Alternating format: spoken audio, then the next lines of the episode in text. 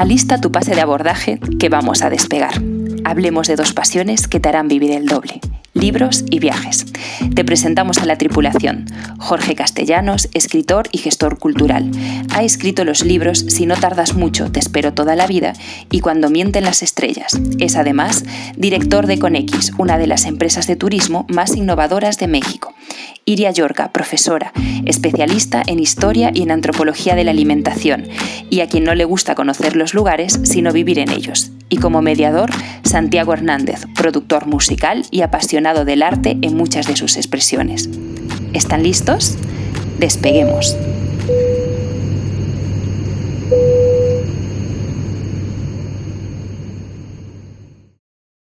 Hola, ¿qué tal? ¿Cómo están? Bienvenidos a esta nueva sesión de literatura, donde esta vez hablaremos de libros llevados al cine y nos gustaría un poco empezar hablando de las diferencias entre el lenguaje narrativo y el audiovisual. Y para eso creo que quien nos lo puede explicar muy bien es Jorge. Hola Jorge, ¿qué tal? ¿Cómo estás, Siria? Saludos y saludos, Santiago. Pues bueno, eh, sí, creo que es muy importante para abordar ese tema de la literatura que se ha llevado al, cine, poder distinguir que son lenguajes muy diferentes, ¿no? El lenguaje narrativo, eh, este lenguaje es eh, con el que pues, se narran los hechos y los personajes y las historias en la literatura, es un lenguaje con diferentes capas y niveles de narración, desde un narrador omnisciente, un primer personaje, que nos permite poder entrar a la psicología de los personajes y abordar la historia desde muchas perspectivas que tiene la limitante en el lenguaje audiovisual. Porque ahora imaginen un guion que tiene que funcionar realmente como una herramienta técnica en donde se manda o se escribe con la finalidad de que un equipo técnico te pueda entender lo que tú quieres producir y grabar, ¿no? Entonces, para eh, efectos prácticos, eh, les doy un ejemplo. Tú puedes decir, eh, entonces el personaje en tu novela, ¿no? El, personaje entró a un estadio lleno de 45 mil personas y para empezar en una película, por presupuesto, no se puede hacer esa escena porque no hay extras para 45 mil. Entonces, este, eh, empezando por, esas, eh, por, las limitaciones económicas, uno, y después por las cuestiones narrativas. Si yo quiero decir que en una novela lo que siente el personaje al enamorarse, lo escribo y ya, pero en un guion tú no puedes decir, como el, artista o el, actor no puede leer, eh, el artista está enamorado. No, son indicaciones muy precisas, ¿no? El, eh, personaje tal coge una botella de vidrio y la, y la estrella, este, eh, manda qué día es, si es interior, si es exterior, si es de día, si es de noche, o sea, son puros señalamientos técnicos. Entonces, ¿por qué es importante contemplar esto? Pues para que más o menos se vayan viendo la complejidad que puede resultar de cualquiera que se avienta a decir, ok, un libro lo voy a hacer película. Y es por eso que, en una opinión muy, muy personal, yo creo que no todos los libros eh, o las obras maestras literarias deben o puedan eh, tener que realmente este, llevarse a la pantalla grande. ¿no? Y pienso rapidísimo en, películas como Don Quijote de la Mancha, cuyos personajes trascienden en lo que dicen más allá de la historia que te cuentan, o, una, o 100 años de soledad, que donde lo que importa es el manejo, o trascendiendo por el manejo del castellano, ¿no? Por eso fueron famosas. Y esto es imposible que tú lo puedas ver en un, en un producto cinematográfico. Sí, y bueno, hablando de, de Don Quijote, ha habido varias eh, películas al respecto, ¿no? Ah, incluso hace tres años, en el 2018, hubo uno que se llama El hombre que mató a Don Quijote, donde participa Adam Driver y Jonathan Price, donde justamente como eh, toman los relatos épicos, ¿no? Historias difíciles de creer, y pues esto lo están llevando a través, a través del tiempo para como descontextualizar al personaje del Quijote y poniéndolo en nuevos escenarios y más eh, contemporáneos. Por otro lado, uno que les quisiera recomendar aquí es Perdidos en la Mancha, que, inició como proyecto de, película y por cuestiones de salud del actor principal, que le iba a ser, eh, si no me equivoco, de Quijote, eh, pues tuvo temas de salud, pero terminó siendo un documental, lo cual se las super recomiendo porque termina siendo un proyecto de película, siendo un documental, teniendo como estas eh, situaciones en las que se enfrenta Quijote si, si leen la, novela, por ejemplo. Y en otro, en otro caso, eh, que hablas de 100 años de soledad, eh, aún no se ha hecho nada al respecto, pero justamente hace un año Netflix ya pagó los derechos para poder empezar a, pues a desarrollar este film de esta gran obra maestra del siglo pasado, de Gabriel García Márquez. Sí, un gran reto que yo creo que van a tener que abordar de, una forma bastante creativa y, sin, y, quizás sin tener la, la, grandilocuencia ni, ni, querer tener el, pues el alcance que tiene la obra. Tendrán que ahí tomar otros tipos de, de aspectos de la novela que puedan eh, eh, encontrar. Yo creo que, pues que quiero pensar en, el realismo mágico, ¿no? Estas mariposas, este pueblo macondo que se inunda, quizás eso sí te lo pueda dar el cine. Y bueno, no quiero decir con esto que toda, toda, todas las películas llevadas, grandes obras maestras llevadas al cine, hayan sido un fracaso. Al contrario, muchas veces el, libro, la película puede llegar, ¿por qué no?, a superar el libro. Para mí hay dos ejemplos de los mayores ejemplos en cuanto a cine clásico los podemos encontrar en Lo que el viento se llevó, una gran película, un libro muy mediocre, este, pero donde la actuación de los personajes pues te lleva a crear un personaje que nunca lo ves en el, en el libro, ¿no? Eh, otro, otro, otro ejemplo es El Padrino, quizás para muchos la película más redonda eh, de la historia, el Padrino 1, y pues yo también, el, tuve el, el libro de Mario Puzo, no, no tan mediocre como lo que el viento se llevó, pero definitivamente una gran pieza de Francis Ford Coppola, donde nacieron pues grandes eh, eh, actores, eh, Diane Keaton, Marlon Brando, no, no, quizás Marlon Brando no, no, nació con esa película, pero sí se volvió a renacer, y ni se diga de Al Pacino, Robert De Niro, y bueno, no, incluso, eh, como mencionas, esa novela de Mario Puzo que se llevó al, cine por medio de Francis Ford Coppola es incluso una de las mejores trilogías, ¿no? Porque existe en la literatura eh, una obra como bastante extensa que en una sola película puedan como resumir todo todo el clímax ¿no? de, la novela y en este caso el director lo lleva a, tres, a tres ediciones, a tres películas, donde pues lo resuelve de maravilla, ¿no? Porque podemos tener el caso de, otras sagas en donde la primera es una joya de película, pero la segunda y la tercera, incluso las, las que le siguen, terminan siendo un fracaso por cambio de, de actores, de dirección, etcétera, ¿no? Tiene como esos riesgos porque terminan siendo como el tema del tiempo, eh, un riesgo a la hora de producir un, un, film.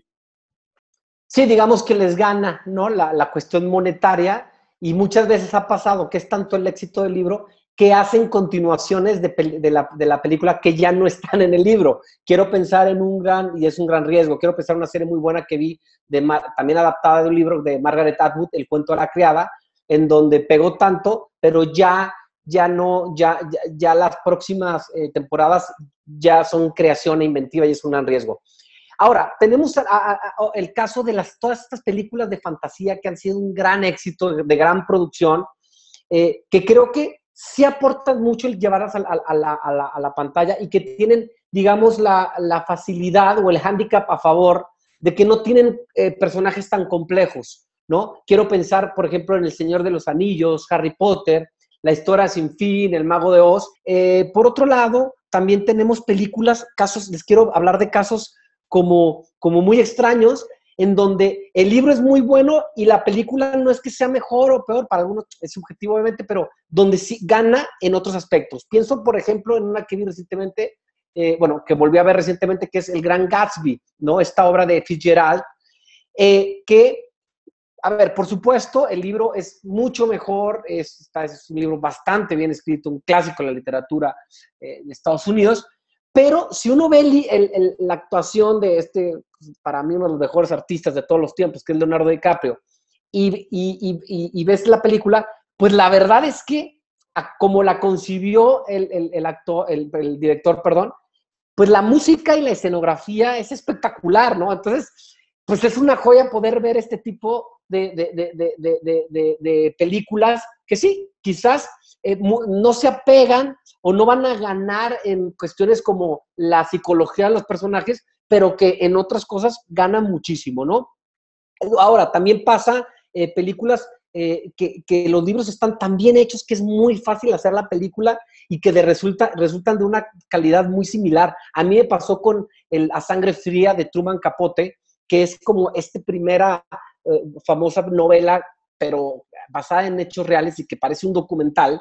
Ese libro tú lo lees y es un documental en blanco y negro, y ves la película y es un documental en blanco y negro, ¿no? Entonces, digamos, es, es, es, es muy, es, un ejemplo también de estos que se salen de la, de la norma, ¿no?